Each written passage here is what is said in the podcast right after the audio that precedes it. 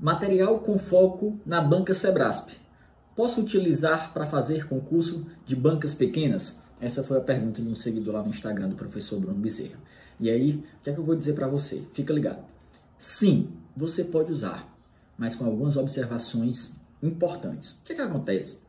Geralmente, no material teórico, o professor não muda muito o escopo da aula, do assunto que está ali dentro do material. Até porque não tem como ele colocar tudo dentro do material PDF.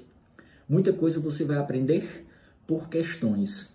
E aí é que está o detalhe importantíssimo. Você pode usar o material que você tem para um outro concurso da Sebrasp, mas você vai ter que ter cuidado na hora de fazer questões. Você vai fazer questões de outras bancas examinadoras pequenas. Mas por que, Bruno, que eu não faço o Sebrasp?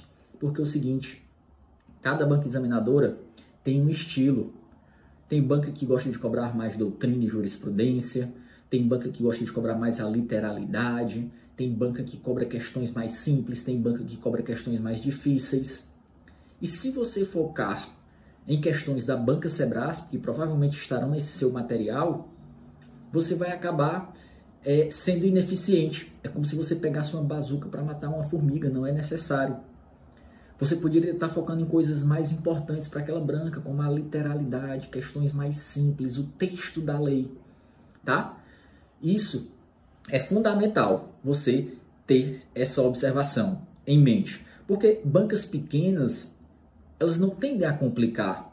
Elas, quando elas inventam alguma coisa, elas caem em recurso. Então, geralmente as questões de bancas pequenas são mais simples, cobram mais a literalidade. E às vezes dentro de uma matéria, inclusive que a banca já faz outras provas, as bancas pequenas, como português, o estilo é totalmente diferente.